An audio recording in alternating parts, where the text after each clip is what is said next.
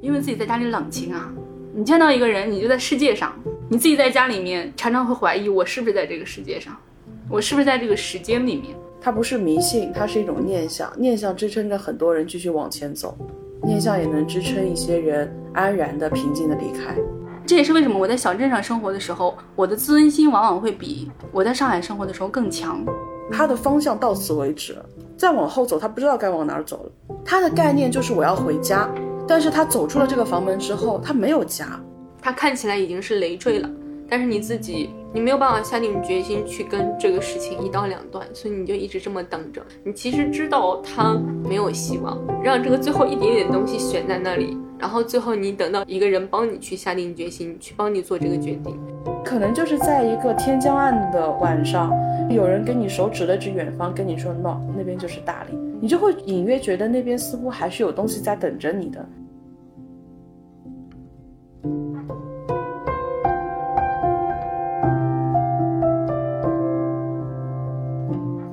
大家好，我是子瑶姐。大家好，我是高姐。我们今天呢，主要是想跟大家聊一下农村的老人的问题。之所以会萌生这样的一个想法，其实是之前我因为工作上的原因，我特别想要去做一个选题。然后这个当事人呢，他是生活在平原的农村当中的，然后他本身经历过很多的关注，然后他也努力的把自己从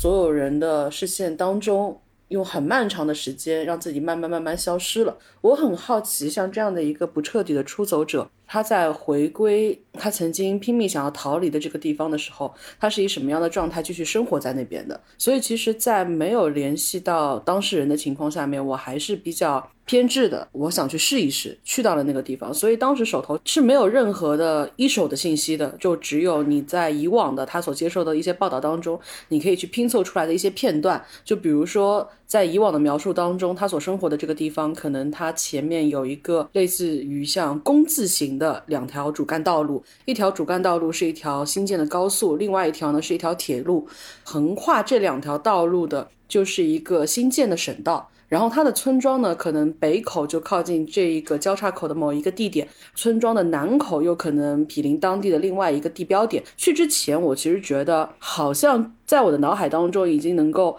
形成一个非常具体的坐标了，就好像我的东南西北四个方向，它其实都会有一个坐标的点在那边。我认为它可以给我画出一个范围，然后同时我又确信说它有两条道路的交叉，我可以去找到那两条道路。实在不行，在地图上看到它两条道路。一路延伸出去，我总能找到那样的一个工字口，而且我确实不断的放大地图，我是在地图上面找到了这个工字形的交叉口的，所以我当时特别有信心的就直接去到了那个当地，然后我也找了一个包车的司机，但是没有想到第一个觉得最可能是的，完全没有任何人是知道这样的一个当事人的情况的，在那个时候我其实就觉得可能希望不大了。因为像这样的一个村庄，有这样的一个人，他曾经接受过这样的报道，他经历过这样的事情，哪怕他有意的去减少自己的曝光度，有意减少他在当地被街知巷闻的一系列的八卦也好，经历也好。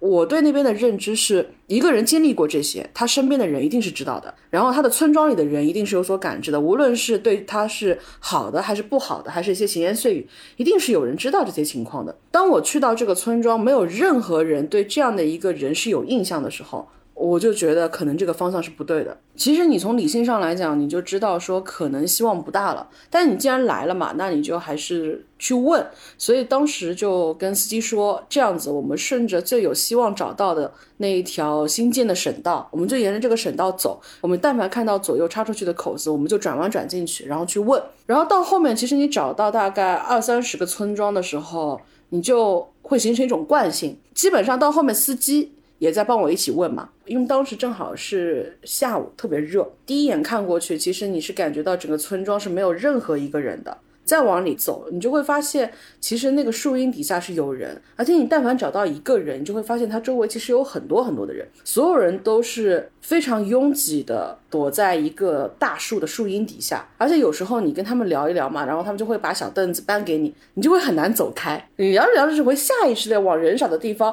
因为当你问不到信息的时候，你就想走了，你会本能的把自己调试到一种我随时可以撤，并且我能撤得出去的状态。但是当你想撤的时候，你一回头，你会发现不知道从什么时候开始，你对面那个树荫下的那些爷爷奶奶们提溜着自己的小凳子，已经把你撤退的那个道路彻底封死了。然后你就在这个阿姨、叔叔、爷爷奶奶的这样的一个包围圈当中，去跟他们进行一场场的对话，然后去问他们。到后面的话，其实我们的开场白就已经变得固定下来了，就是叔给你打听一个消息，跟你打听个人，哎，姨跟你打听个消息，姐给你打听个人，就一直是这样子的一个开头。然后直到是当天大概天已经是要暗下来的时候，就开始去回顾我这一天经过的这么多的村庄，看到了这么多的人。然后我当时脑海当中反应过来的一个是，原来他们在回应我们这些问话的时候，几乎每个人都是一模一样的句式。如果说我们问他们都是叔，我想跟你打听个人，姨，我想跟你打听个人，他们回答我都是他男人姓什么。嗯，后来我才反应过来说，因为我们要找的是一位女性的当事人嘛，没有一个人去问我她的全名叫什么，她的经历是什么，她的状态是怎么样的。大家第一时间去不过脑子来回你的话的时候，她都会问她说她的丈夫叫什么。当时葛小姐有跟我去聊这个细节的时候，我就突然想到，因为我小时候有在农村生活过一段时间，在农村的话，你当然会知道你的那些邻居，你那些叔叔阿姨、大叔大伯他们叫什么名字。我见到的所有女人，她们要么就是冠夫名，要么就是冠孩子的名。就比如说这个女人她是张三家的，这个女人她是李四他妈。所以，我真的不知道他们的名字。在女人之间，他们互相沟通，他们聊到某一个人的时候，他们也不会说他的名字。所有人说的都是这样的：谁谁谁家的，谁谁谁的妈妈。包括如果他家里面有一儿一女或者一儿几女的这种情况下，他妈妈通常也会是儿子他妈，而不是女儿他妈。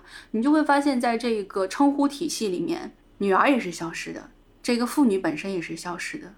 所以。这个情况，你如果不去跟我提，我可能一时半会儿我不会立刻想到这个情况。但是你一讲，马上想到了非常非常多的事例。我们刚刚提的那个当事人，那个女人，她其实，在农村里面，她并不是一个很常见的女性，因为她是一个对自己的境况感觉到不安、失望，她希望能够做点什么，但是同时她又很彷徨。她会觉得说，她自己不仅于此，但是当记者问她的时候，她说的是：“我自己觉得我仅仅是个好媳妇儿。”就是他对于自己本身的那一部分，他所完成的情况，他是很不满意的。这种女人其实不多的，更常见的是另外一种女人，就是一些或许在生活里面有痛苦，或许生活也没有太大的痛苦，只是麻木，或者说只是生活顺其自然，然后他们很难去体味到或者观察到。像这个当事人他所体味到、所观察到的那些细节跟痛苦，他们其实说不上来那些话，因为说实话，那个当事人说的话那些语言是非常诗意的，非常打动人的。呃，所以有的人在看到他说的那些话的时候，下意识的觉得是这是不是一场表演啊？这真的是一个农村妇女说出来的话吗？他们不太相信。我见到的更多农村的女人，她们能够说出来的话就只有家常：我的丈夫，我的孩子，别人的丈夫，别人的孩子。包括离婚，在他们的眼里也是很夸张的一个行为。在一个农村里面，如果有大龄的女人，她说我想离婚，或者我想去城市，就会有人劝她说：“你将就过吧，离了有什么用？你再嫁一个也是一样的。”所以他们潜意识里是会觉得说：“你离了婚了，你一定要再嫁一个呀！你不嫁一个，你怎么生活呢？”而且他们有时候会很擅长一种在精神上的自我鼓励，这种自我鼓励是基于向下比较。我会经常看到这样的人。我去寻找的这一个曾经的新闻人物，他吸引我的一点是，很多时候我们普通人最大的困境是在于我们能够感知到问题，但是我们不能为这个问题找到一个明确的解决方案。我们大部分人是不彻底的出走者。当时这个新闻再次被挖掘出来的时候，很多人在关心。他出走了之后的一个境遇是什么样的？但其实很多时候就是因为我们走不出去了，这样的情况才是需要被关注到的。那么这样的人，他如果走不出去了，他的挣扎是不是没有意义呢？我觉得不是的。我们每一个人都会有非常多的牵绊，甚至这种牵绊某种时候会变成我们一个可退缩的余地。他在某些时候会纵容我们，给我们一个借口，给我们一个理由，说我回到一个我更舒适的地方，然后去享有一个世俗目光当中更安全的、更平庸的，但也能够更包裹住我的生活。你在回到这种生活的过程当中，你可能又会感觉到，你真正属于自我，你没有为自我找到答案的那一部分，又慢慢的被这种安全给吞噬掉了。所以一个人。他经历过不彻底的出走，然后他又不断的被这种日常的安稳所侵蚀，但同时他对这种侵蚀的情感又是复杂的。这可能是我们每个人都有所感知，但是无从表述，但是又无时无刻不在经历的一种状态。我对这种状态是感兴趣的，而这种状态无关乎于一个人他生活在农村还是生活在城市，它是关乎于大部分人的。所以为什么当时我回来，我跟左小姐讲的时候，我会那么被那句话给触动到，就是因为。我觉得很多人对这个问题的关注都在于，呃，她可能是一个女人，所以她的心思更细腻、更复杂。可能她是一个农村的女人，所以她面临更多的这种挣扎，然后所以她更加的走不出来。但其实不是这样的，就是不是因为她是一个女性，她是一个农村的女性，她才面临更多困境。你会发现，她在她当时的境况当中，她其实是具备很多可以出走的一些先提条件的。但是这些先提条件是不是足够充沛到她可以去斩断所有的当时的那些隐性的牵绊，让她直接完全去做一个全然不同的人？不是这样的。我们每个人都在经历这样的一种境况，所以到后面你会被提醒说。她的老公姓什么？她的儿子叫什么的时候，你就会发现，其实有一些更隐性的东西是包裹着很多人的。嗯，你可能是不被看见的，你经历过的很多的挣扎，其实别人是不关心的。你去之前，你会想象说，呃，这样的人在当地应该是皆知巷闻的，因为他经历过很多人不曾经历过的这种挣扎，他至少曾经被灯光洗礼过，所以你觉得当地人肯定会对他的这种状态是有所讨论的。我到了他周边邻近的这些乡镇之后，我会发现大家是不关心这种情况的，就是大家对我们一直在讨论的、关注到的这种状态，大家觉得无关痛痒，并且它真正的意义在哪里呢？它是跟生活当下是没有关系的，大家对此全然的不做任何讨论，这个反而是真正让我觉得我很讶异的一部分。而且你真的到一些小城里面去的时候，你会感到有一些评价尺度。是横加在人，特别是横加在女人身上的。就像那个当事人他曾经说过，不可以张扬，不可以太个性，不可以太好，不可以太坏。我有一个其实相对来说比较近期的例子，就是可能五六年前有一个冬天，我回家过年，然后因为那年的冬天特别的冷，所以导致我们家的热水器整个冻住了。出差时我总归要去洗澡的，对不对？我就想说，那我去酒店开一个房间去洗澡。我就开了一个房间，然后刚好那个时候有个老人在我们家，我就说，哎，你要不要也去洗一洗嘛？然后他就跟我说，他说我不去，他说你最好也不要去。我说为什么？他说，哎呀，不要去酒店呀，那是小姐才会去的地方。然后我听了之后觉得很惊讶，我说怎么会有这样的说法呢？可能我们当地确实会存在这样的生意，然后可能在当地确实大家都有自己房子嘛，而且我们不是一个旅游城市，去酒店的人确实不多。所以说可能会有一些这样的工作者，他们是酒店的常客。但是怎么去个酒店就能被污名化呢？我正常人就不能去酒店吗？我去洗个澡就不行吗？而且这种想法，如果不是有人告诉我，我根本想不到。我去一个酒店，我可能会被当成性工作者。走在那个酒店的走廊上，就会有人猜测我。这也是为什么我在小镇上生活的时候，我的自尊心往往会比我在上海生活的时候更强。嗯，我如果生活在一个小镇上，舆论是会把我包围的。这种例子，你如果让我举，我可以讲非常非常的多。但是你从这一个小事里面，你就可以看到，小镇上其实有很多言论，有很多的思想是相对而言比较封闭的。哎，你这让我想到，我以前看过一个关于农村养老的一个纪录片，然后整个拍摄的手法其实相当的生涩，但是因为它就是在安徽非常非常下面的一个农村当中拍了非常久，所以说它捕捉到了几个完整的人物的故事，故事当时非常触动我。因为我们这次讨论的可能不会涉及到一些非常大的问题，更多的是关于我们视野当中一些农村老人问题的一些感知。我们不会有一些特别数据化的、特别纲要性的内容。但是如果说你真的要说农村养老，它目前我们整个大方向上面的一个思路的话，其实我们所身处的这个社会环境，对于农村的整个农村养老问题是有一个明确的表述的。就比如说，他对此的一个农村养老服务的整个供给格局，其实讲的是家庭赡养作为基础，养老机构、互助养老的服务设施是作为依托，乡镇敬老院它是作为托底的。我当时在这个纪录片看到的敬老院，它其实不是一个当地生活相对比较有余地的人，他会把自己家的老人送过去，他恰恰是作为这些老人托底的这样的一个存在。它的费用可能就是在一千出头这样的一个样子，所以家里面农村的话，如果是有几个孩子，那每个月可能就是几百块钱，你就可以把老人完全隔离于你的生活之外了。那么还有一些他。本身是无儿无女的，有一些特殊经历的，或者是失智失能的，然后由统一的护工来进行管理。那其实虽说是护工，但是往往在这样的养老院里面，这种护工被叫做炊事员，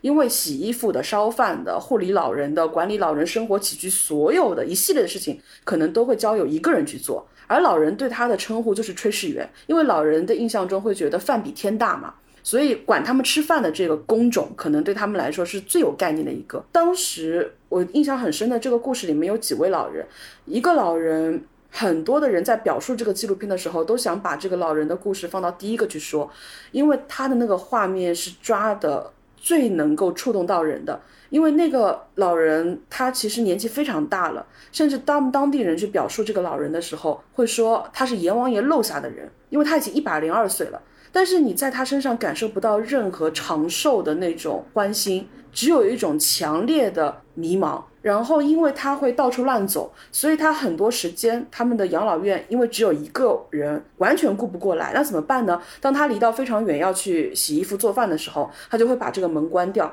然后你就会看到这个老人在非常小的一个窗户，他就会把头探出来，跟他说：“我要回家，我要回家，我要回家。”那终于有一次，这个门打开了。然后这个老人他手上有两根拐杖，一根拐杖他用来撑着自己，另外一根拐杖呢，他做了一个很简易的，像那种挑夫的扁担一样，他用那个拐杖的钩去勾住了一个四方形的纸箱子，然后把自己仅有的那些破破烂烂的东西放在了这个纸箱子里面，然后在肩膀上这样一挑，在这个动作当中，你能够看到他常年在。生活当中艰辛劳作所留下来的一种本能意识，一个已经一百多岁的老人，他颤颤巍巍地扶着一个拐杖，然后又把另外一根拐杖扛在自己的肩上，提溜着他的那个小纸箱，一步一步往外迈。因为他的这个脚，我不知道是脚汗还是湿掉了怎么样，他走过的每一步地上都会有非常清晰的脚印，就是很小的两只小脚印。在他的门口画过了一个弧线，在他门口的拐角处，他就坐下来了。他的方向到此为止，再往后走，他不知道该往哪儿走了。他的概念就是我要回家，但是他走出了这个房门之后，他没有家，他的亲属可能更早的就离他远去了。他离开了这个门，他又能够去哪儿呢？所以你就看到一个老人，他拼尽了全力逃离了那个房门，但是他坐在了那个房门之外，就一个人坐在那儿，他想不起来他家在哪儿了。几天之后，这个老人就走了，所以这个逃离让这个故事很有一种宿命感。他好像就是在那一刻，他一定要去为自己找到一个答案。当他找不到的时候，他就知道我在这一次的人生的历程当中，我找不到这个答案，可能他就是我的终点了。他走出房门的这半米不到的距离，可能就是他最终的人生的终点了。故事从他作为开始，慢慢会有其他各种各样老人的故事，各种各样的经历。因为你在里面，你整个人的状态你是会变得比较柔软的，然后你会看到非常非常多让你觉得很伤感的、很悲切的一些东西。但是突然，乡村的智慧在某一个故事的瞬间灵光乍现。敬老院它其实是一个院长再加上一个炊事员。到了元旦的时候，这两人也要休息。但如果说老人们不回家，他们哪休息不了？就是所有的老人都还在，你总得照顾的呀。那么怎么办呢？你只能在那个时候想尽办法把这些老人送回到他们自己家里去。这些老人的孩子们心里也很复杂，我如果说要照顾老人的话，我今年未必能过个好年。很多的孩子心里都是这样想的，他们可能平时都在很远的地方打工，他过年回到家里面来一趟，虽然说见父母一趟是见，但是把父母接回家去照顾父母一个春节，可能对他们来说又是另外一种意义了。所以他们不断的打电话跟这些亲属沟通的时候，亲属都会有各种各样的理由。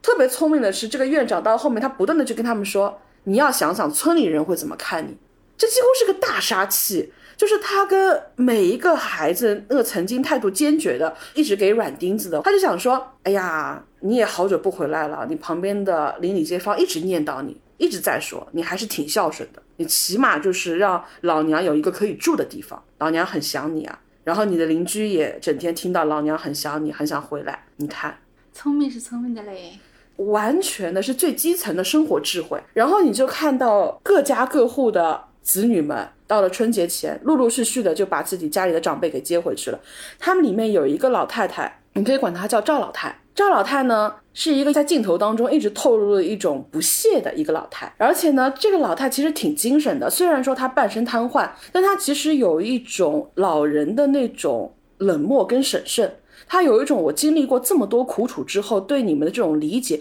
以及对你们理解之后对你们的那种彻底的失望。她会给我感觉有点像桃姐。就是桃姐那部电影里面，你能够看到桃姐她是一个高度自尊心的人。她为什么不要再在刘德华那边做了？因为她就知道说，她会慢慢变成一个不能自理、不能自控的人。她不要让她服侍了一辈子的老东家看到她这样的状态，所以他会跟她说：“你跟你妈打电话。”但是他那个时候又有一个细节，他是说：“你看看现在几点钟了？那个妈妈生活在国外嘛，天还没有暗的吧，你跟她说我不做了，我要去养老院了。”就是那一个赵老太就给我一种桃姐这样的一种感觉，她其实是有一种自矜在那边的，包括她一直说，哎呀，我想死，活着没意思，我要死。但是呢，她的床头日夜放着速效救心丸，而且一般老人家速效救心丸可能就是七八粒嘛，他一旦有病痛的话，他就会吃很多粒，所以你能够感觉到这个老人。他对生又是有执念的，他对这个世界又是有眷恋的，但是他又包裹在整日的说我不想活了，我早点死，大家都舒服，就是这种矛盾很真实，以至于让我觉得我对他的在故事当中会呈现的一系列的境况都会非常的关注。但是有一幕我是不忍心看下去的，就是这样的一个高度自尊自矜的这样的一个老太太，过节她的孩子终于千呼万唤的来了，要把她接回家了，她的两个儿子。一左一右架起了这个半身瘫痪的老太太，这样拎着她，把她往那个小面包车那边往里送。你就那个时候，你就感觉他们拎着一个沉重的猪肉一样，大家往上一滴溜，就要把老太太往里送。老太太因为穿的是那种冬棉袄嘛，所以当你把这样的一个棉袄两个胳肢窝上面这样一踹一拎一提的时候，她的整个后背都露出来了。就是一个这么自尊自傲的老太太，她的整个衣服在被她的儿子拎起来那一瞬间，她的那个衣服的底缝直接滴溜到了她的整个肩线那一边。老太太那种苍老的脊背，那个脊柱完全暴露在镜头面前。那个老太太当时就生气了，她说：“你们不要管我了。”然后没有任何人知道她的生气，她气在哪里。其他人都很，就我不是来接你回家吗？哎，老太太怎么现在脾气这么阴晴不定的？接你回家过年有什么不好的？你突然间生气，说我不回去了，我就在养老院门口的凳子上一坐，你们走，我不回去了。没有任何人知道他的愤怒点在哪里，他好像被当做了一个真正的一块行将老去的朽木一样，他不被当做一个人来看待。那一刻我几乎看不下去，当然这种看不下去又带有一种远观的，但是那一幕就让我觉得，好像在这个真正的。村镇里面作为托底的这样的一个敬老院里面，你所看到这些老人，他们可能能够更多的去代表一种真实的境况究竟是怎么样的。很多时候，以前大家想到农村老人的一些养老问题，会觉得啊经济保障难，然后健康护理难，但是其实也会有一些团队一直在做一些很基层的老人的情况的问卷跟调研。当中有一个数据是让我觉得非常非常有意思的，在二零一九年的时候，有过一个最后是刊发在人民网论坛上面的，是关于农村老年人居家养老服务需求。然后当时是列举了老人觉得最希望被满足的在养老层面的四个需求是什么，排名最前面的需求当中有一个是陪同聊天。你这个就让我想到，有一年寒假，我是整个在敬老院里面度过的。我们住的那个敬老院其实挺好的，价格相对于你说的那种应该也要贵很多，因为它有很多个工作人员，包括它有专业的护士在那里。它可能更偏专业化、市场化的那种养老院了。我其实是外公当时住在那里，因为我外公当时身体状况很不好，那个敬老院设的地点也非常好，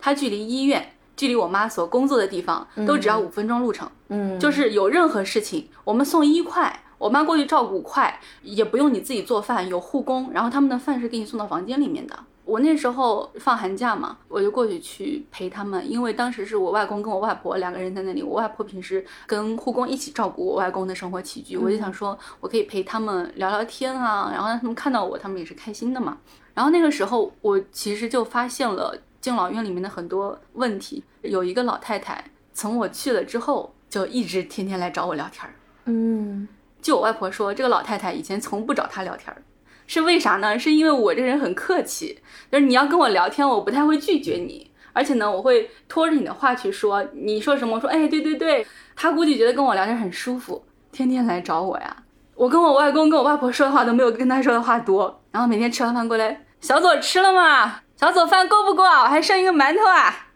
当时我就觉得说，这个老太太其实应该是很寂寞的，因为她一个人住。呃，那边去住的话，就是他不会有你跟别人同房间的那种情况的。你如果是家里有亲属来陪同，你们也是住一间；你如果一个人住，你也是住一间。所以说，他自己在那一间房子里面，哪怕他有电视什么，他很寂寞的。嗯。所以你经常就看到老头老太太，他门是开着的，门开着的意思就是欢迎你来玩呀。然后我门一开，你就可以过来串门了。或者他有时候干脆就在走廊里面，在外面天井就坐在那个椅子上等人过来，就满脸写着和我聊天。还发生一件事情，就是有个老太太在那个走廊里嚎啕大哭，然后她的孩子过来就把她接走了。早姐嘛没太了解什么情况，我就派出了我外婆出去去打听，然后我派出去兜了一圈回来，基本上整个情况掌握了。这个老太太孤身一人，还有一个老头孤身一人。这老头呢？就特爱去这个老太太房里面找老太太聊天儿，老太太嘛也其实是欢迎的啦。然后两个人呢就天天你看同进同出一块玩儿，本来这事儿过得挺好，然后就开始传闲话了。其他的老人很寂寞呀，其他老人就开始说，嗯，他俩要搞对象了。然后传传传传，这个老太太也知道了，就不让这个老头来了。然后这个老头呢没羞没臊的还是要来，这老太就不干了，老太太就觉得你把我的脸都丢尽了。然后就一哭二闹三上吊的叫他孩子来把他给接走了。过了几天好了又回来了，就是因为这个养老院里面其实大家的照顾啊，然后生活呀，其实相对而言是比较好。它体现出来的最多的问题其实就是陪伴问题。但其实左小姐的这种其实更加偏向于城镇化，像这样的专业化的市场化的这种。养老服务机构，它是很难进入到真正的我们所说的基层的农村当中去的，嗯，因为它首先就会有一个很客观的问题，就是农村的居住上来讲的话，它的整个地理分布可能人的居住会更加的分散，它没有办法像我们的城市当中的社群一样，它可以在很集聚的一个空间当中去吸纳更多的它所面对的这个受众的对象，所以它的入住的成本，它的经营的成本其实反而会更高。而且它的回报的时间可能会更久一些，而且就是普遍的农村老人在这方面的支付意愿跟支付能力可能都会弱一些。虽然大家现在共识上来讲会觉得养老肯定是将来的一个大生意，是面向夕阳的朝阳行业，但是这个行业等它真正下沉到真正的乡村的时候，它未必能够带来这么好的一个回报的前景。所以很多真正的专业机构的。入组，他的意愿并没有那么那么的高，所以可能很多的农村到后面，他还是要在居家养老这个方面去找答案。我不知道是不是因为我自己本身是一个相对比较悲观的人，我总觉得居家养老上面，它其实就是真正的家家有本难念的经，它很大程度上要去看到你的孩子会怎么样去回馈你，你的孩子可以给到你什么样的一种状态，你万一运气不好，很可能就碰到一个喜丧。我这又要讲一个例子，有时候啊，孩子没问题，但是老人其实他的想法跟你是不一样的。就像你刚刚说的，老人他会有一个自尊心的问题，孩子他有时候不会注意到这些，而且孩子会在一些细枝末节的地方忽略了这些东西。就比如说，之前我妈妈给我外婆买了一套房子，就是因为我外婆之前她就一直想说我要住楼房，我要住楼房。刚好呢，我妈妈工作的地方附近一个小区。也是大概就是你骑自行车五分钟的路程，有一个新小区在出售，我妈就买了。买了之后，我妈没有想到的一点是我外婆其实并不常在这里住，嗯因为她真的是寂寞。她喜欢在农村里面，是因为农村里面经常来串门的人很多。我只要把大门一开，所有人就知道我家大门常打开，欢迎您来，是吧？但是你在那个城市里面是完全不一样的。二零年我回去过年，这就体现了 左小姐没有生活经验的地方。我买了一些蛤蜊，上海是没有暖气的，我在那边放一下午它是不会坏的。嗯，我就把那袋蛤蜊丢在我我外婆家那个厨房了，它有暖气啊，中午没炒，晚上就坏了。晚上坏了之后，我就把那个蛤蜊放在门外面，我打算就是下楼的时候，我就把它拿下去丢了。然后这个蛤蜊回来了，回到了厨房，然后我外婆就喃喃的就说：“她说，哎呀，这么多扔了多可惜呀！因为他是小的时候，他的生活过得非常非常的艰难。但是，你说我有什么错呢？蛤蛤蜊也没错，蛤蜊都出蛤蜊都出门了，还被拉回来，蛤蜊也没错。隔离是没错，归根结底是我开始错了，确实是我错了。但是当我坏了的时候，我及时补救，为了不出进一步的错误，为了不出肠胃炎，我把它扔了。但是这是因为我当下没有扔到垃圾桶去。我外婆也不跟我说她为什么不开心，外婆就说：“你们在这住吧，我要回家，我要去你小姨家里面。”给我小姨打电话，弟儿啊，来接我。我要去你家里面，我当时就不懂怎么了，怎么了，怎么了？我小姨也挺听话，就来了。老太太风风火火就走了。然后是后来过了两天，我妈跟我说，就是因为你浪费。观念问题，老人跟孩子在一起生活的时候是很难不遇到这种问题的。而且有时候有一些老人，你不是说你跟他沟通，然后就怎么样，其实你也很难去适应他的生活习惯，他也没有办法去改变他的生活习惯，所以。生活在一起就会有一些这种小摩擦，很多老人他其实也不愿意跟孩子住在一起，就是大家都说，嗯，你跟老人住在一起才是你孝顺，你把老人接到你家里来。但是很多老人他不愿意跟你生活在一起，因为他心里他会有一种感觉是我没有用了，我是依托着你生活的，所以我很担心我惹你不高兴，嗯，所以我很担心我给你添麻烦，他不自在。我奶奶、我外婆都不愿意跟我们一起住的。他在家里是更自在的，我奶奶就是她不愿意离开家，也是这个原因。有人串门嘛，最终的还是寂寞的问题。他哪怕住在我们家里面，我爸妈白天要上班，我弟弟白天要上学，其实还是没有人陪他。但是他在家里面，白天的话，他就可以去别人家，别人可以来他家，哪怕几个老人坐在那边对坐无言，其实也是相对而言会好一点。老人其实真的还蛮，就包括我在村庄里面到处走的时候，我就会觉得好像你很少见到孤零零的一个人坐在门口的，往往就是你能够看到一个地方有人，然后他的周围就会有一圈人，然后大家拿着小板凳，随着大家好像一个地方的话题聊得更热络之后吧，就是会有对面的人拎着小板凳一起加入到你们这个聊天的对话当中。对，聊的内容主要也是家长里短，你的孩子怎么样，我的孩子怎么样？因为我们家进门的时候有一条门廊，因为风洞效应，所以它夏天特别凉快。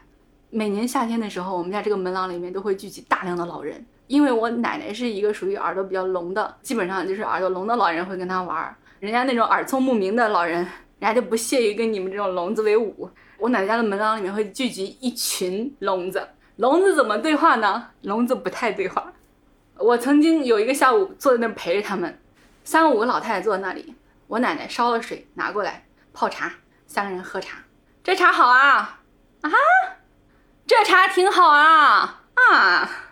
然后老太太喝茶，喝俩小时，走啦？啥呀？走啦？啊，走啦？嗯，就走了。然后他们就坐在那吹风喝茶，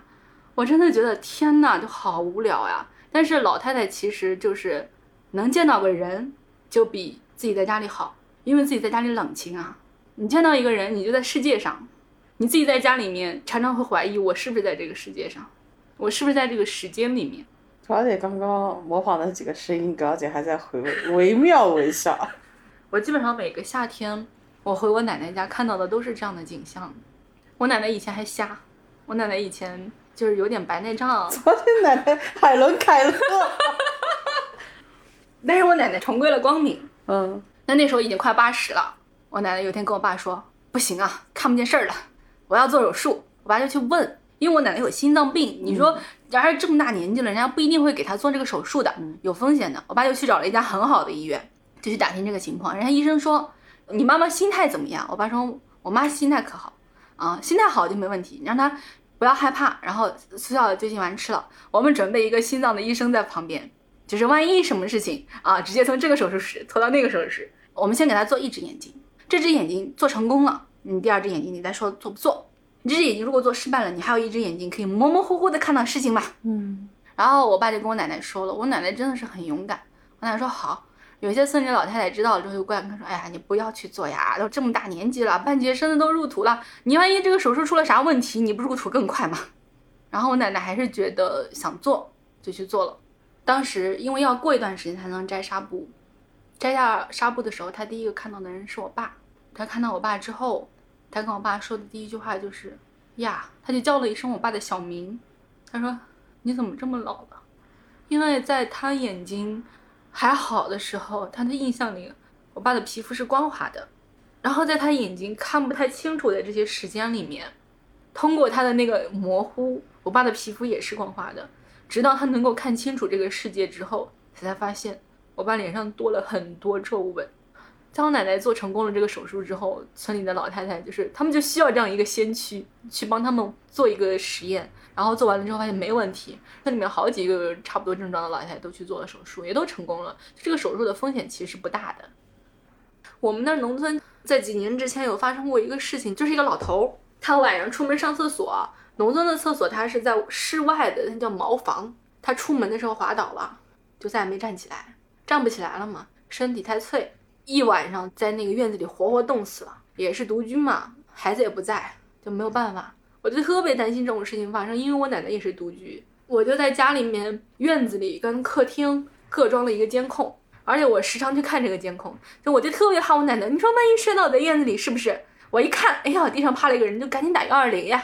平时呢没事儿我也会看看，就看看老太太在家干啥。我奶奶在家里面可丰富了，有时候你看到客厅里面坐了一群人。在那沉默喝水。有时候他在院子里面，我奶奶家院子里面种了很多东西。他有一块小菜地，他那个院子的地面是一半是水泥地，一半是他留了一个小菜园儿，里面种了竹子，种了苹果，种了山楂、月季、辣椒、韭菜、大葱、青菜。你有时候你看到他坐在一个小板凳上，他割了一茬韭菜在那摘韭菜。就是我回家的话，我可能只是在家里待一段时间，你看不到很完整的老太太一天的生活轨迹。你回家的时候，可能她的生活轨迹就会有所变化，跟她平时不一样。我就在监控里面，我看的就是她一天到晚在忙些什么。有一次晚上，我熬了个通宵在工作，五六点钟我想看看，然后我就看到我奶奶一个人站在院子里赏花，我心里就很舒服。有一次有一个事件是，我爸这天要在我奶奶家睡。有人叫他出去喝酒，他就出去了。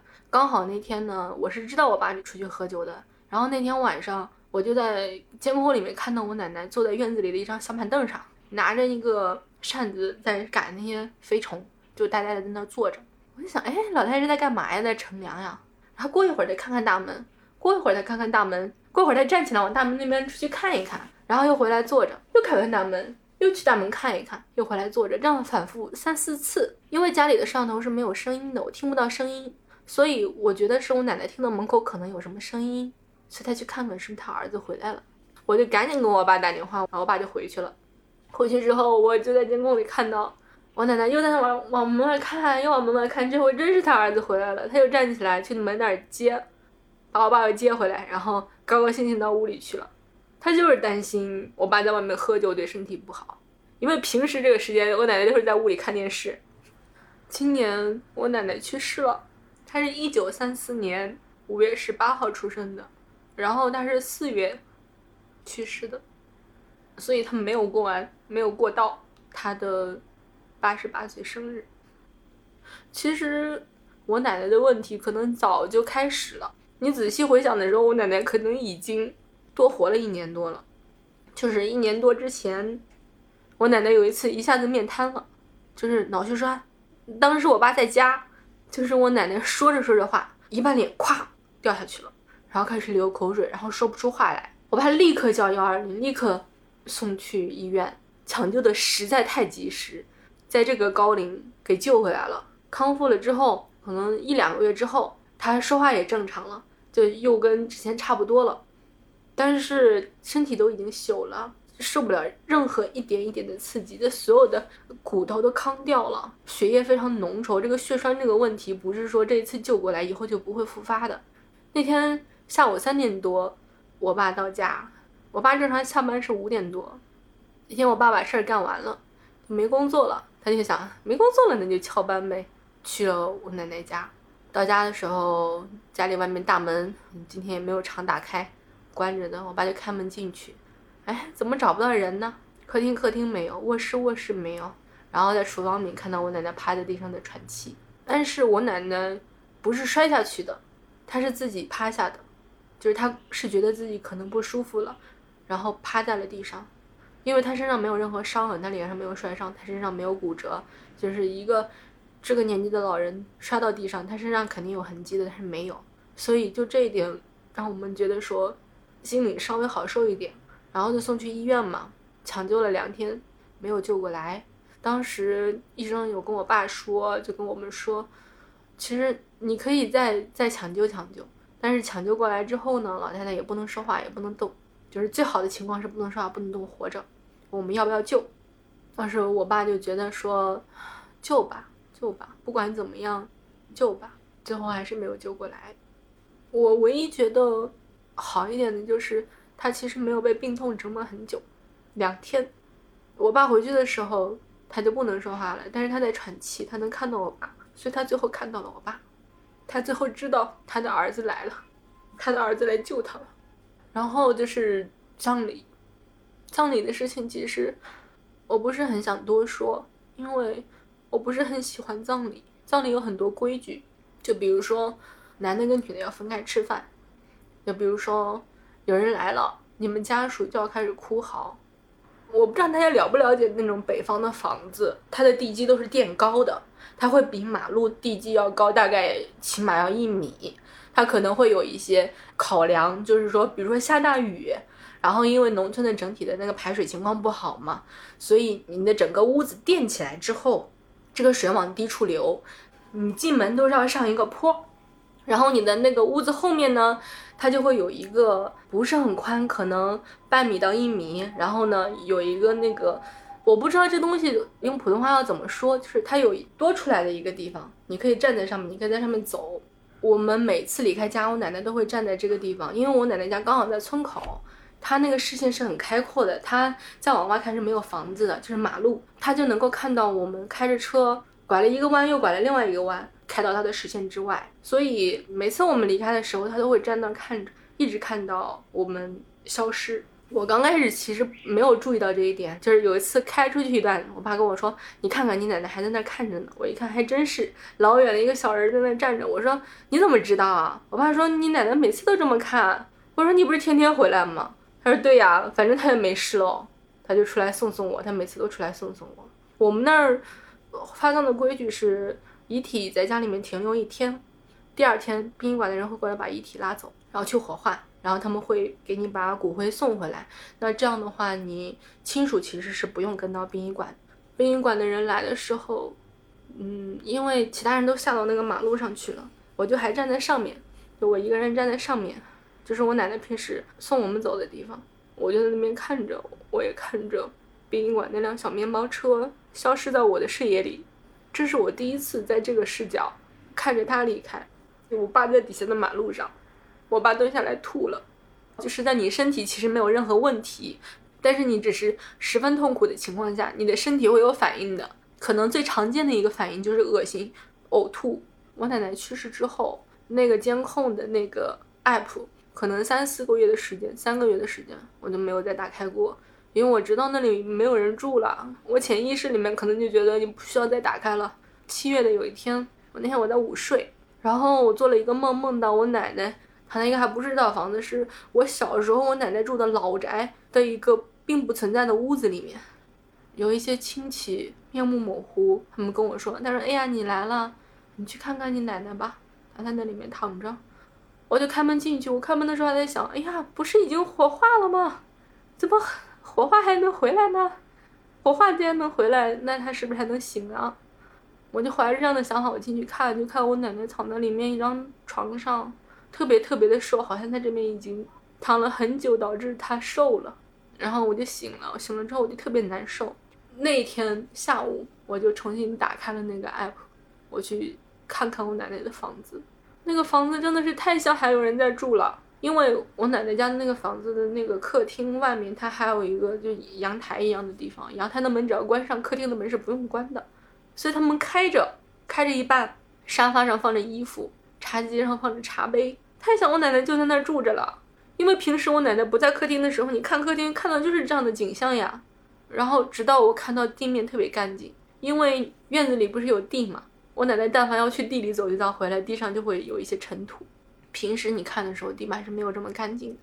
然后我直到看到地板很干净的那一刻，我才彻底的明白，对，这里没有人住了。到了晚上，我就下意识的又打开了一次，然后晚上就换成夜视功能之后，我突然发现我们家的那个客厅的屋顶上掉下来一根白色的布条，还挺长的。从那个视角看过去，它起码得有一米。我就回忆，哎，我们办丧事的时候有在那个屋顶上贴这种白布条吗？好像没有啊。它怎么出来一个白布条呢？然后那个窗户没有关严，它还是有风进来的，就是风吹着它在那晃啊晃啊晃。我就想，哎，这是个什么东西？我白天怎么没注意呢？到了第二天白天，我一看，那个布条消失了，我就觉得有点这个事儿有点不太对劲了，我就截了个图，然后到了晚上我又去看，那个白布条又出现了，就是它好像是一个只在晚上才会出现的东西，在白天就没有了。我想，哇，这个事情太奇怪了。我晚上我又录了一段视频，我想说，我第二天白天再看看，我再确认一下。第二天白天一看，又消失了。我经过我这样反复确认，我觉得这个事情有点不太正常。我想知道这个白布条是什么，我心里有点怕，我就把这个视频发给我妈，然后给我弟看。我弟很兴奋，哎呀，要去捉鬼啦！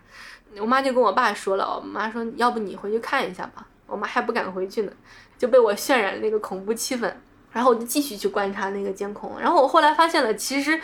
白天也在，它只是什么呢？因为那个白的白天它拍出来不明显，而且白天风大。风把它一吹，它其实飘的比较高，它飘的比较高，它就飞到这个监控的盲区里去了。风稍微小的时候，它会落下来一点点，然后你能看到有这个东西在的。它不是说只有晚上才会出现的。唯一奇怪的东西，其实就是为什么屋顶上有一个布条这个事情了。所以我爸还是去了。我爸去了之后，就发回来一张照片，在群里面发了一句话，他说：“一根蜘蛛网线，长约二十公分，挂在监控前面，经放大变成了你们害怕的样子。”是那个网线，其实它是在那个监控的上面，但是你拍出来之后，它有一些视觉的误区，所以我会觉得它在屋顶子上，而且特别的长。我爸又发了一张照片，我刚刚不是说过我们家的院子有一半是土，有一半是水泥吗？大面积的水泥，它是要有个伸缩缝的，就它会划几道线在那个上面，就是因为水泥它热胀冷缩之类的，你要有这个缝，它才不会裂。缝里开了一朵花。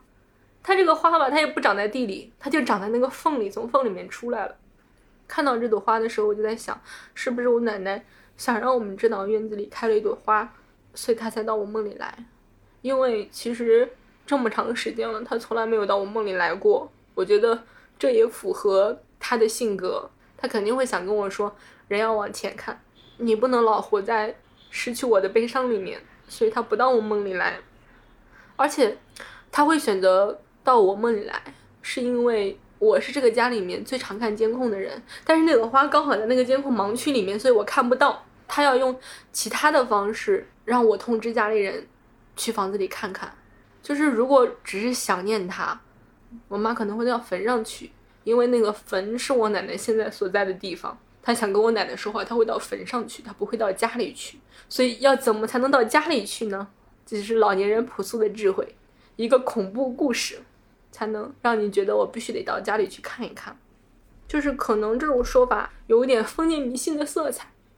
但是我当我看到那个照片的时候，我下意识里是这么想的：只有通过这种方式，我们才能会去到家里面，才能够看到那朵花开在那里，而且开的特别漂亮。那个花叫天天开，是我奶奶生前特别喜欢的花，她种了好多盆儿，那个花很坚强，一年四季都开花。开的特别旺盛，其实那个花的颜色，我觉得稍微有一点俗，但是我奶奶就很喜欢嘛，因为这花好养活，而且这个花繁殖特别快，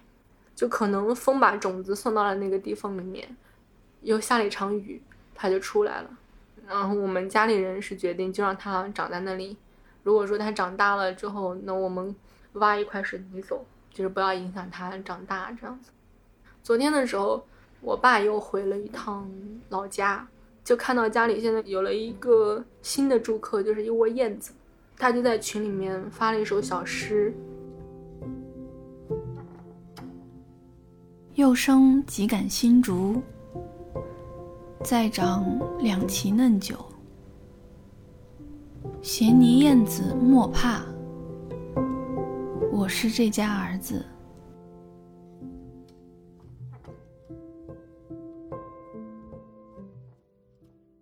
我特别喜欢最后这一句话：只要老人还在，你就可以是一个儿子。现在老人不在了，但是你还心里念着他，想着他，那你也还可以是一个儿子。后来我有一个堂姐就在群里面也说了一段话，她说：“我们那天去跟奶奶上百天坟，去的时候雨下得很密，但是我们到那里上坟的时候，雨就一点也不下了。我们上完坟往回走的时候，又开始下雨了。上坟期间，好像奶奶在给我们撑伞，不让我们淋雨，奶奶在保护着我们一家都平平安安。”这样的说法其实没有办法考证，我觉得就是巧合。但是我们家里人愿意这样相信，愿意相信他托梦给我是为了提醒我们赏花，愿意相信他可以操纵天气去给我们撑伞。我们愿意这样想，是因为我们很爱他，我们也相信他也同样爱我们。回顾我奶奶的后半生的时候，我们对她其实是有思念，但是。我是没有遗憾的，直到最后你要看你自己良心安不安。你如果不觉得自己有亏欠，那就没有，那你就做得很好。就其实我觉得，无论天气也好，还是突然之间从水泥缝里面长出来的那朵花也好，我觉得很多时候它是一种念想，我们需要用一种念想。让一个已经离开的人跟我们线下的生活依旧建立一种关联，让我们相信他其实没有彻底的走远，他依旧留下了一部分在我们的生活当中。相声里面有一个特别传统的段子嘛，就是花蜡签。嗯，花蜡签讲的其实是一个不是特别孝顺的家庭，然后当中的四姑娘她怎么用自己的一种智慧，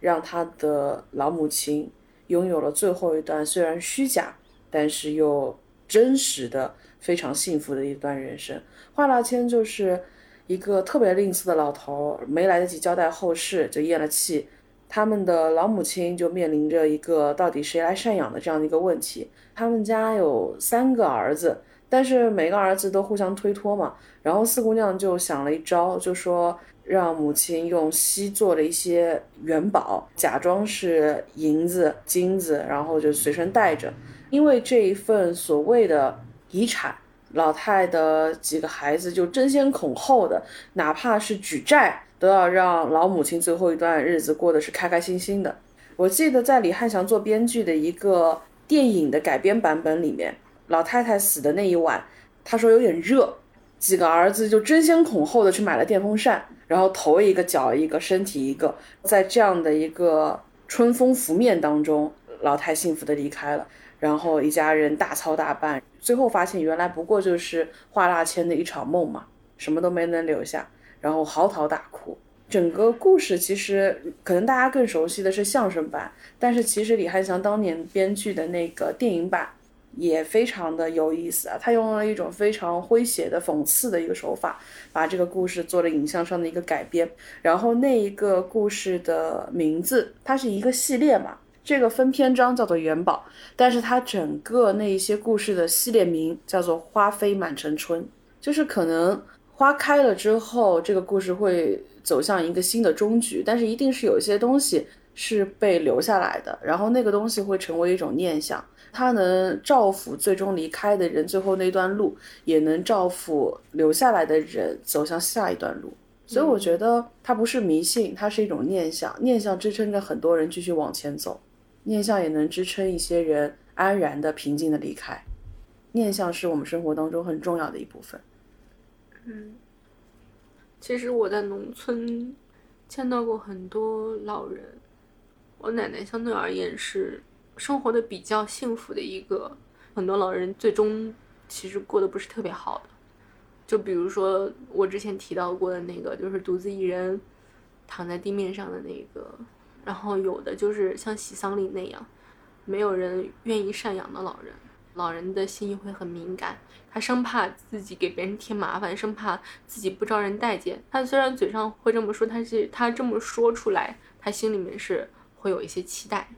他会期待你说没有没有，你哪里给我们添堵啦？或者他期待别人听到这句话之后，突然醒悟，说哦，原来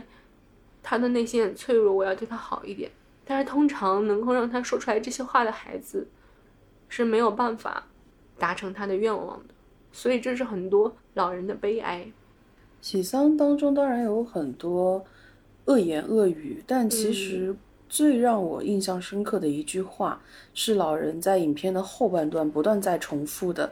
养老院来信了吗，我的儿？”整个喜丧的故事讲的就是这个老人年纪大了，所以他留在。农村的几个孩子商量了一下，就是要把他送到敬老院去嘛。但正好他们当时身边的乡镇敬老院的床位全部都满了，所以他们得等。在等的过程当中，老人就流转在几个儿女的生活当中，会遇到各种各样的问题。有是想要来赡养你，但是能力确实他的经济条件确实是不符合的。比如小女儿，小女儿家里遇到非常多的困境。而且小女儿的儿子也是开大卡车的，开大卡车是希望能够改善自己的生活，但是没有想到喝醉了酒，在一个夜晚，然后出了事故，然后就走了。也因为他是酒驾，所以他连赔偿金可能都非常非常的微薄。然后在这样的情况下面，小女儿就跟另外几个哥哥姐姐说：“那你们是不是多少出一点贴补？”你们也知道我家里这样的一个情况，但是在那个家庭会议当中，就会有人说老娘在谁这边出了事儿，就由谁来管嘛。因为老人后面又身体条件有一定的恶化，然后也因为就是经济情况的原因，也没有送去好的大的医院去救治，而是送到了一些小诊所去，最终留下了病根，就是得了那个笑病。越是气急的情况，越是会笑。老人一路，其实你能看到他的包裹越来越小，越来越小，越来越小。他可能到了一个地方，就把自己的一些东西分出去了，给出去了，或者就是没有这个余力再带着了。所以到最后，他走了一遭，再回到他的最初待的那个儿子家里面的时候，媳妇跟儿子一商量，养老院可能很快就要来信了，那么就让妈妈就在棚里面稍微委屈几天吧，因为他们已经搬进了当时的祖宅了。他们也不高兴再挪了，那么就是那个房子其实是妈妈的房子。对，说那你就在外面的那个牛棚里面委屈几天吧。当他兜了一圈之后，你就会发现老人身遭带的东西其实都已经逐一散尽了，他就只有一个观音像，而那个观音像也被碎了。所以就是老人在一个昏暗的牛棚里面，对着一个只剩下头的观音像，还在祈求他的儿女平安。但那个时候他的脑子其实也已经变得很混沌了，他只留下了最后一个念想，就是最初的时候他是记得他的孩子是要把他送去养老院的，而且他也不想过这样的日子了。所以每当他的孩子再到这个牛棚里面来探望他的时候，他就只剩下一句话了，就是养老院来信了吗，我的儿？养老院来信了吗，我的儿？然后这个片子到后半段，这句话就好像是一个魔咒一样的回旋在了每个人的耳畔，直到最后有一天，他的儿子跟他说：“娘嘞，养老院真的来信了，第二天就可以把您接走了。”然后那天晚上，老母亲喝下了他藏着的老鼠药跟蟑螂药。他等到信了，他等到那个信了，养老院来信了，他能够走了。他的孩子最终还是要把他送走了。他其实等的就是养老院来信了，但是他儿子决定不送他走。他等一个你的愧疚，嗯，他等一个你要把他留在身边，他等一个你还是良善的念想，他等的是一个他自己也不太相信，但是他不到那一刻，他绝不了这口气的这个念想。但是当他儿子说来信了娘，第二天把你送去的时候，这个最后的一丝希望，最后绷着的这唯一的一根弦，崩断掉了。所以他除了决定去死以外，他无路可走。然后老人离开，因为老人高寿嘛，所以按照村里的习俗，这属于喜丧，所以你就看到欢天喜地的追悼会上面，老人的遗像看望所有的人，这就是一出喜丧。故事片它终究是极端化的，它可能会是有非常多的戏剧化的。这个片子所有的演员都是非职业演员，嗯，而且非常吊诡的一幕是你能够看得到他们身上其实是有一些不善于面对镜头、不善于表演的痕迹的。但是他们在什么样的情况下面他们是演的最好的？就是在分财产、在争论、在议责任、在把老娘往外推的时候，他们天然的就是调动了生活当中所有的积累。这可能也意味着他们这样的情形，他们未必自己做过，但是他们在生活当中，他们见到过很多，所以他们有充分的生活经验的积累，来支撑他们在那一刻在镜头前的表演。我们家有一个亲戚，他们家的老人自杀了，自杀的原因所有人都不知道，包括我们跟那个亲戚那个叔叔在聊天的时候，我们就问说，哎，怎么突然间他就自杀了？他儿子其实也不懂。他儿子说不明白，我们外人肯定也看不到。而且他儿子根据我们对他的了解，是一个相当好的人，很孝顺。他儿子是这样的，他儿子是被送出去的，去世的是他的养母啊。他的养母是没有生育能力的，养母就跟别人家生多孩子的时候要了一个，说你能不能过继一个孩子给我养？这个孩子很孝顺，而且他两个母亲都孝顺。在我们大众的眼中，他做儿子是相当不错的，他做人也是相当不错的一个人。这个老太太自杀了之后，他就会有一些风言风语，就说这个儿子不好，说这个儿子不孝顺，导致这个老太太想不开，然后这个儿子就可能虐待他的老母亲。根据我们家人对他的了解，因为很近，经常见面，然后经常也去他们家，他是没有做过那些事情的，所以我们至今也不知道老太太为什么要自杀，而且。自杀在我们那里听起来像是一个猎奇的谈资，有时候大家很愿意去讨论这个事情，说，哎，你知道吗？谁谁自杀了？然后呢，为什么自杀呢？大家会有很多猜测，大家会传出来很多谣言，但是它具体究竟内情是什么样，其实没有人清楚。有有人会觉得，哎呀，这个老太太还自杀呢，挺时髦的。嗯。我当时这句话不是那个人直接跟我说的，是通过家人传达给我的，说就是有人连这种话都说得出。他们说：“哎呀，脑子不太好呀，可能有精神病呀，蛮时髦的。这个病我们一般老百姓得不上。”听了这个话，你说让我说啥好呢？可不可以尊重死者呢？每一年都会有统计，六十岁以上的老年人口究竟有多少吗？嗯。但是我记得有一年，二零一三年那一年的数据，这个数据当然已经早早的过时了，因为现在六十岁以上的老年人口，目前最新的统计可能是已经超过两点五亿人了。但是二零一三年的时候，六十岁以上老年人口的数量是一点九亿。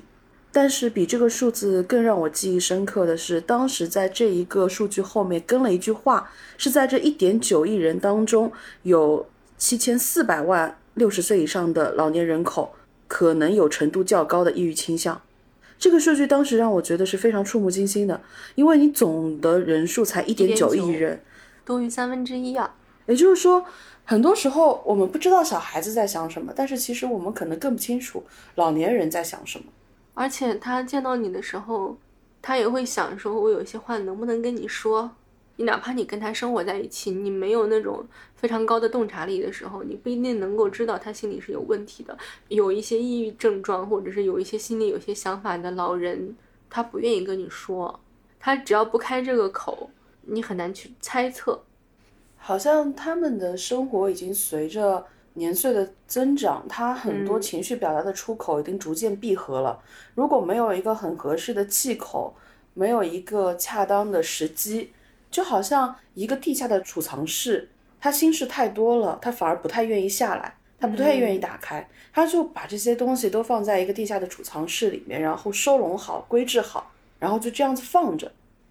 就像就是我们客从何处来那一期，不是我们有聊过，说曾宝仪她的外公，当他拿到一个他妈妈旧年的一个胭脂盒的时候，曾宝仪其实知道了这段历史之后，她哭得很惨。但是外公拿到了之后就好像很淡然，就没有哭。后来我把《喜丧》这个电影给我妈看了，我妈就说这才是真实的生活。我妈看了之后，她的反应比我想象的要平静很多。她就觉得，确实这个电影表达的是一种很现实的状况，因为她在她的生活中也见了非常多。因为她做孩子做得非常好，所以她看这个电影，她没有任何愧疚。嗯，很多很多年以前，我在洱海的边上，我碰到一个烧烤的老人家，那个老人家会把所有游客浪费的那些食材，全部都重新收拢好，挑出干净的放在那个地方。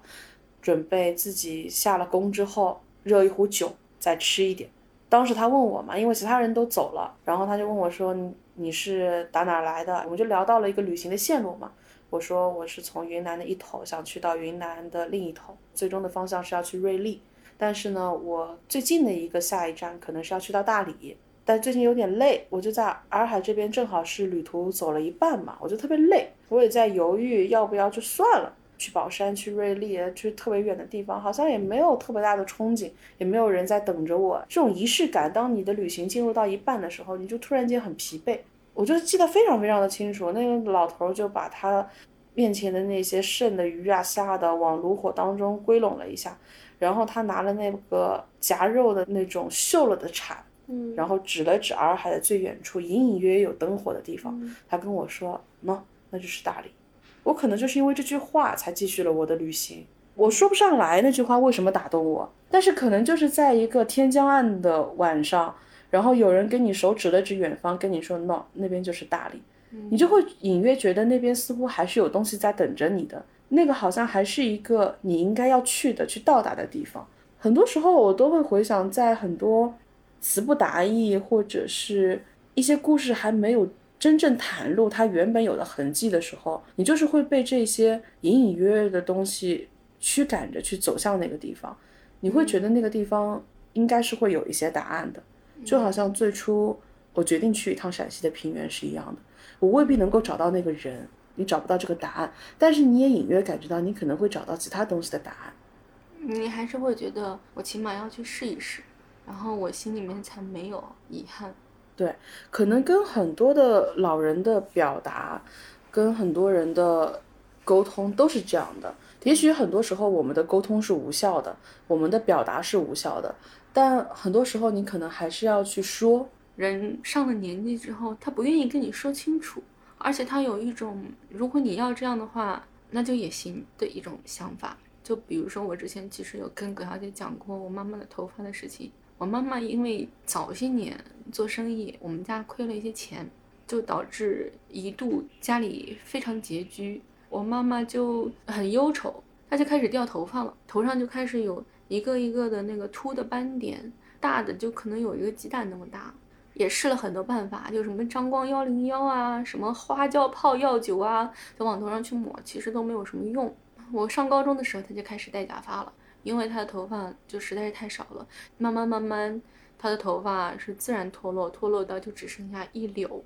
嗯，那个大概是我大学到研究生过渡的这个阶段的时候，有一次我寒假过年回家嘛，我妈把她的假发摘下来，摘下来之后，我就看到一个硕大的发卡夹在她的一绺绝对可以数得清有多少根的头发上，而且她那个头发，我后来想想是因为她很爱惜。那个头发比他的假发长，他戴的假发是短发，但那个头发呢，它是可以披到肩上了。所以呢，他要戴假发的时候，他就需要用夹子把这几根头发给夹起来，固定到头上，看着就像是个什么什么状况呢？就像是一根线吊着一个钥匙扣，就是很荒诞。而且他那个发卡不知道为什么他从哪儿找的，贼大。你明明可以有更小的选择，但是他偏偏就要选一个很大的。我就说。你这样坠着，你的头发不是也会掉下来吗？这么沉。然后我说你这戴假发还不方便，你每次都得把它夹起来，你为什么不把它剪掉呢？我说我给你剪了吧。然后我妈说那行吧，那你给我剪了吧。我就拿了一把剪刀，我一剪刀就给它剪断了。剪断了之后，我妈说，我再也没有头发了。你给他剪之前，他不跟你说，你要跟我说的时候，我还会给你剪吗？我就不会给你剪了。然后我就很后悔。其实，人活在这个世界上。就是有很多不容易的地方，有些事情就像这个头发一样，它看起来已经是累赘了，但是你自己也没有办法下定那个决心去一剪刀把它剪掉。你没有办法下定决心去跟这个事情一刀两断，所以你就一直这么等着，你就一直这么，你其实知道他没有希望，但是你就是让这个最后一点点东西悬在那里，然后最后你等到一个一个人帮你去下定决心，去帮你做这个决定，就是可能像我这样无知的人，愿意帮他去做这个决定的时候，他就想说，嗯，那也可以。在面对很多事情的时候，他就执着于那么一点一点、一点一点、一点的光，就是这个光，其实对他来说是一种奔头，是一种念想。他可能无数次决定过我要放弃这个念想，但是他始终心里面，但凡有那么一丝丝的东西在，他就没有办法跟他割舍。就是如果再给我一次机会，我绝对不会去碰我妈的头发。我妈年轻的时候是一个。很可爱的人，她结婚她都不像别人结婚要办一个婚礼，她结婚是旅行结婚的，她跟我爸去了泰山，然后他们两个人爬到半路上吵架了，我妈一怒之下就说我不爬了，然后就往山下跑，我爸就在后面追，追着追着人就追没了，然后我爸就在下面找，那个时候又没有电话，那时候 BB 机都没有，我爸急死了，我爸想说完了完了，就在外地出来玩一趟。说是结婚，媳妇儿没了，你看看这事儿弄的。然后我爸就找了大概半个多小时，就在那个山底下那一块儿有个商业街，兜来兜去，兜来兜去，心想完了，他不会就坐这个火车跑了吧，就回去了吧？我爸都在想，我要不去火车站直接回去，去他家里等他。然后看到我妈高高兴兴的，兴高采烈的，从一个毛线店里面拎着一大包五颜六色的毛线出来了。整个人的心态已经调整好了，购物使他很快乐，又可以愉悦的结婚了啊！然后他俩就啥也没说，然后他俩就接着玩了。我妈回去还用这些毛线给自己勾了一个五颜六色的时髦的大帽子，她戴那个帽子出了很多镜，拍了很多照片，就可以想见她对于这个帽子的喜爱。而且她性格很可爱，而且有一些很酷的地方，生活让她变得越来越不酷了。他有很多接受的部分，特别是人到中年之后，他下了岗，他慢慢的生活的压力在他身上，他就慢慢变得不那么酷了。所以我有时候也会想，如果说他有一个更好的生活环境，他能活成一个多么酷的人。就是有时候我会想，如果她是我的女儿的话，以我能给她的条件、教育，她能活成一个多么酷的人。但是你其实想这些都没有意义。他现在人已经中年，慢慢开始迈向老年。他现在的心态还是非常好，但还是有很多很天真的地方，因为他已经度过了家庭的难关，已经度过了生活的难关，所以他性格里面的那种积极、阳光、向上的那些部分就全部回到了他的身上。这对于一个即将迈入老年的人来说，可能就已经是一个非常好的状态了。他经历了很多那些时光，甚至让他。掉光了头发，他的女儿剪掉了他的最后一缕头发，但是这些都没有关系，他会有一个非常愉快的老年。接下来你会听到的是我三岁时和父亲的一段合唱。